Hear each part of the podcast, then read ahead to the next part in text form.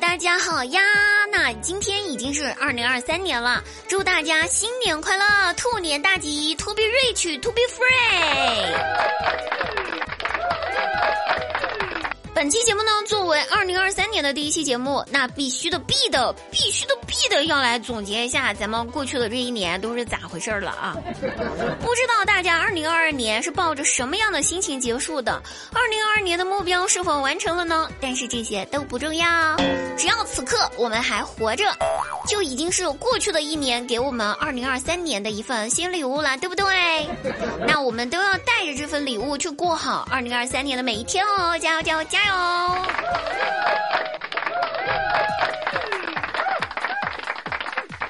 滴答来说的话呢，二零二二年呐，唉，一月做核酸，二月做核酸，三月、四月、五月、六月、七月、八月、九月、十月、十一月、十一月都在做核酸，然后十二月阳了，哑了，咳嗽了。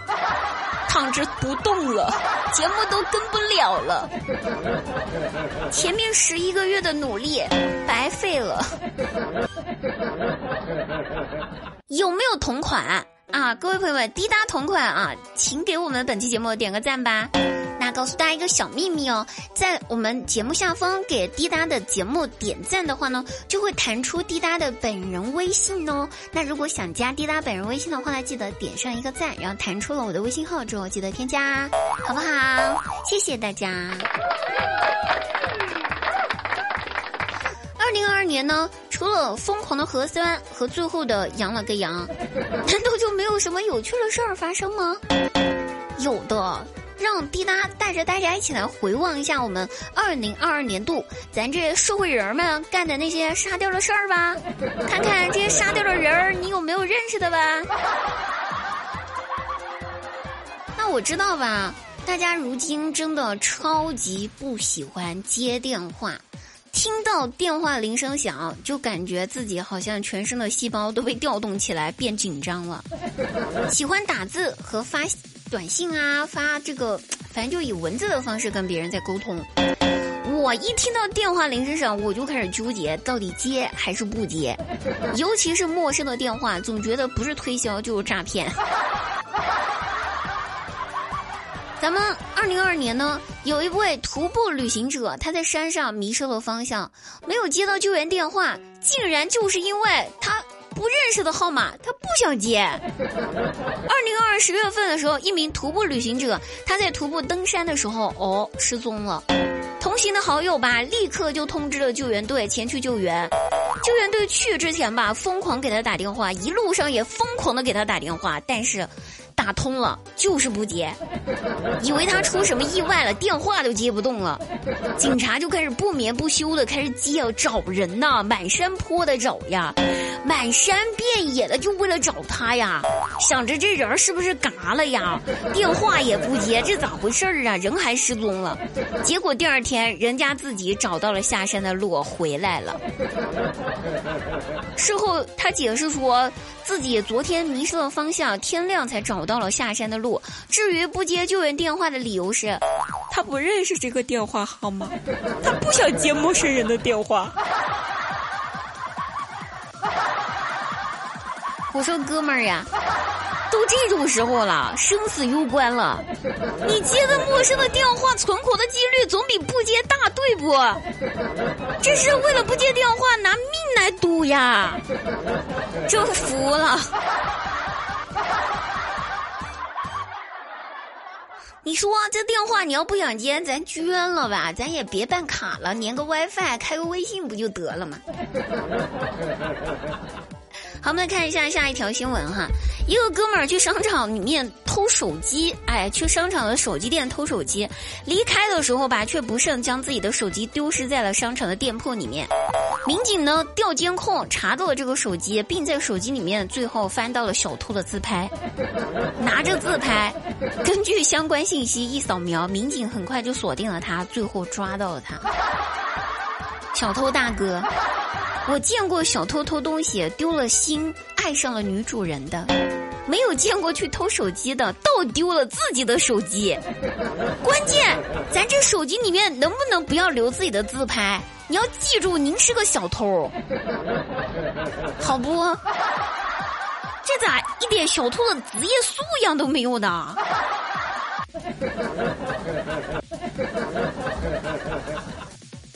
话说呀，今年最热的话题还有咱们就是冬奥会。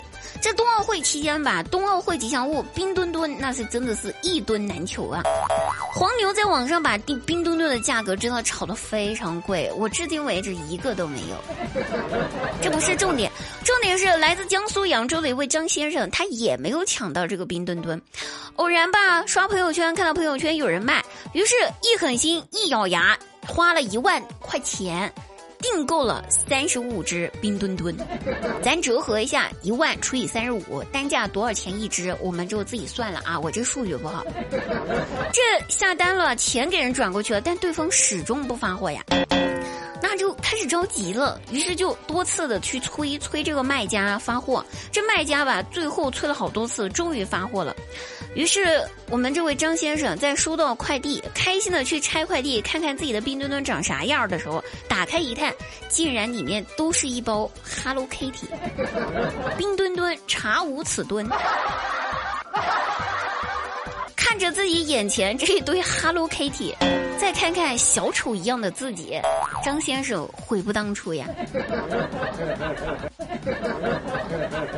咱就说这冰墩墩现在买也就网上几十块钱一个，赶紧去买，张先生，一万块钱能买好几百个呢。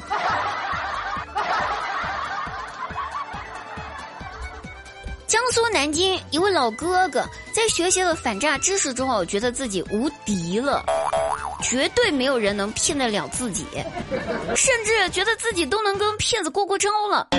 还想在骗子身上薅点毛回来，认为，如果可以先给骗子打钱，然后能获得返现，因为按照套路来说的话呢，前几笔钱骗子都会返还，后几笔，然后呢骗子就不会还了。他是这么认为的，他就是这么想的。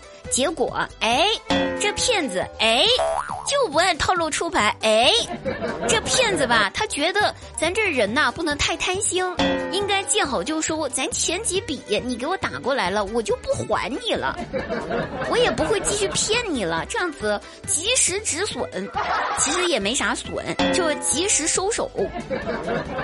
于是吧，在这位老哥哥打了钱给他之后，这个骗子直接拒绝了老哥哥的返还请求。完了，这哥傻眼了，自己的四万多块钱就这么打水漂了，最后只能报警。那警察叔叔是哭笑不得呀，这就传说中的道高一尺，魔高一丈。骗子心想：小样儿呢？虽然我年纪没你大，但是我当骗子的时候，你还在玩泥巴呢。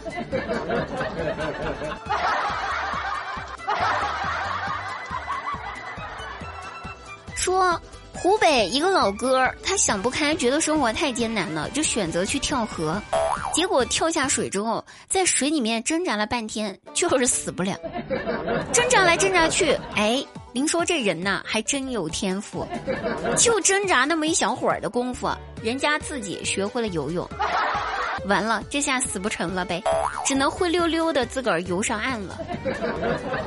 游上了岸之后，正准备回家呢，扭头一看，自己的手机、证件、鞋子都在水里面泡汤了。最后哭兮兮的去找民警，说：“警察叔叔，我跳河没死成，手机啥的都在水里了，能借我点钱坐公交车回家吗？” 警察叔叔想，我可太难了。凡我早点知道你要跳河自杀，我也不至于借你钱坐公交了，我就能把你从河里面救上来，再用警车送你回家呀，或者幺二零救护车送你回家也不是不行。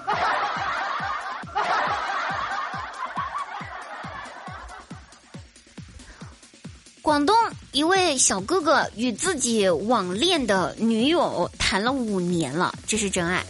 这五年期间吧，有一段时间。他接到了自己的这位网恋女友车祸去世的消息，正伤心着呢。过了一段时间，又突然收到了他这位网恋女友居然重生复活了。这重生不要紧呐，还得道成仙了，还真的是离了个大谱了。你以为这就结束了吗？不，更离谱的是，这小哥哥他居然完全相信了这些鬼扯。甚至为了支持自己的网恋女友的成仙大道，连续四年之内，自己总共给这位女友转账了四百八十六万元。哥，您可真有钱呐！直到最后自己没钱转不了了，对方就把他拉黑了，他才意识到自己被骗了，赶紧报警呐！我想说，这么好的哥哥，你的。地址在哪儿？电话在哪儿？加我，我能把故事编得比他好。我是仙女下凡。最重要的是，我绝对不会因为你没钱给我转了，我就不拉黑了你。咱们买卖不成，仁义在，对吧？刚才这个就非常离谱了，对吧？什么？那些什么，我是秦始皇呀，我要复活了，给我打钱，支持我重生。等我回来了，我带你君临天下，给你就是封官加爵的这些梗，我觉得真的弱爆了。在刚才那个对比之前，真的弱爆了。但是还有离谱的，而且吧，咱这情感诈骗不分国家，不分地界。日本一位大妈也是陷入了网恋，她网恋的对象的对方呢，声称自己是啥？是俄罗斯来的宇航员，现在吧，正在月球上完成勘探月球的任务。可是这吧，临近回地球的日子，才发现没法回来地球了，因为经费不够。回地球降落到日本的话呢，需要多余的开支，国家不给批。要来见你的话呢，需要你给我打点钱转账，这样子我就可以降落到日本了，这样两人就能奔现了。哎，这大妈一听合情合理，非常天真，于是前后五次汇款，总共转账给人家二十多万元人民币。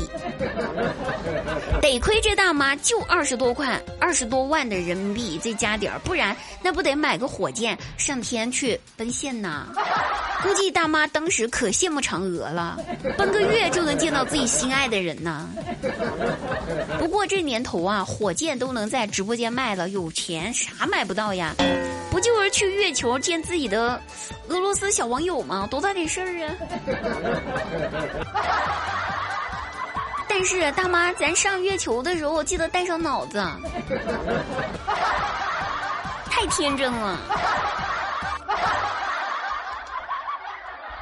说呀，二零二二年的夏天呢，创了近二十年来气温的新高，很多城市长期破四十摄氏度的气温啊，真的是不堪回首那一段炎热的时光呀。成都还停电啊，这个事情咱就不提，咱提的是什么呢？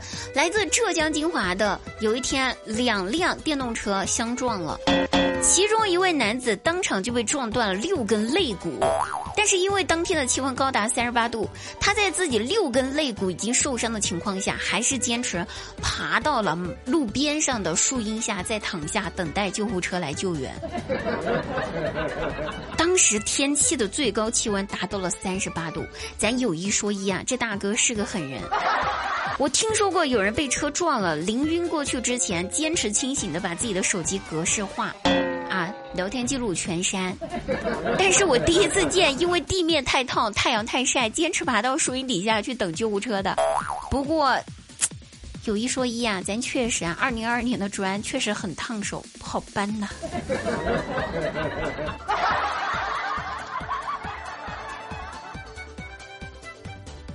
二零二二年，网上一个狗子因为讨厌自己女主人的男朋友，主人和男朋友约会的时候，自己就。吃醋的在一旁待着，但是毕竟自己是条狗啊，还能咋地？所以只能等这个女主人的男朋友走了之后，哎，又等来了狗狗和女主人单独相处的机会。哎，当下就非常的开心了。这狗吧，一开心就会摇尾巴，大家都知道，对不对？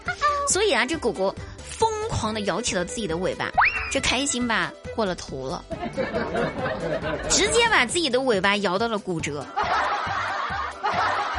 主人看着自己心爱的狗狗骨折的这个尾巴呀，又好气又好笑，还能怎么着？自己家的狗子只能宠着呗，赶紧送宠物医院把这骨折的尾巴给接上呗。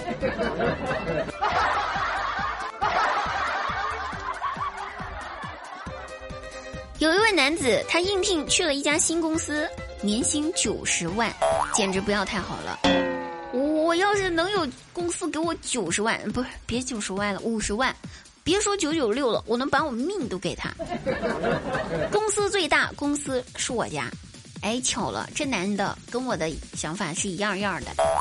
去了公司之后，以为自己能有很多活儿要干，谁知道上班几个星期过去了，一直没活儿干，太轻松了呀！到点准时上班，上班就嘎嘎喝咖啡，看看手机，啥事儿没有。这越待吧，越觉得心里面忐忑不安。于是，一气之下。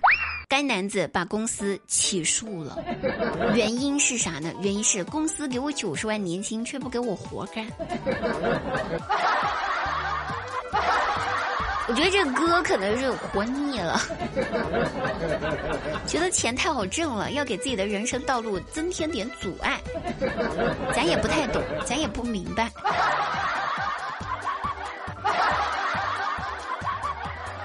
有一位大爷。连续四十年一直吃同一家烤串儿，不能说天天都吃吧，但一周总要吃那么两三次，风雨无阻。和老板呢也混成了十几年的老伙伴了。有一天吧，烤串店的老板知道自己要关门了，也没等来大爷。当时吧也没觉得奇怪，想着可能过两天会来。可就这样子，一天过去了没来，两天过去了没来，直到两三个星期过去了，大爷也没来吃烤串儿啊。完了，这烤串店的老板心慌了，想着。这老伙计他老伴儿前几年走了，儿女也不在身边，独居，这几天没来，是不是出点啥事儿啊？出了点意外吧？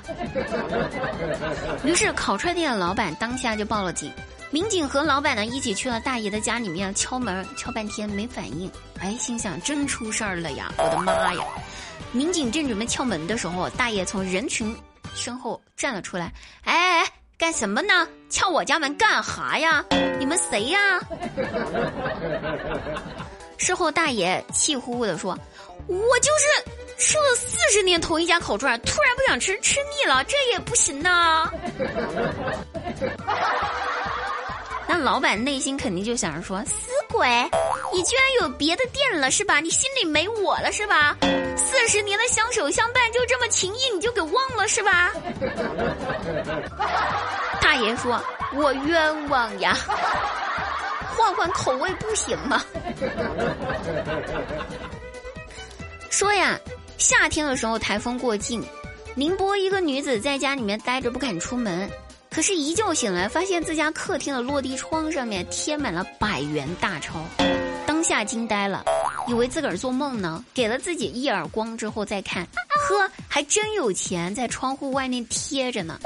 一边数着有几张，一边心想：“哟呵，原来钱真的可以大风刮来呀！” 那可不是嘛！丢了钱的那个人心里面肯定想：“原来钱是大风刮走的。”这一句话不是一句感叹，是个真实发生的动词呀！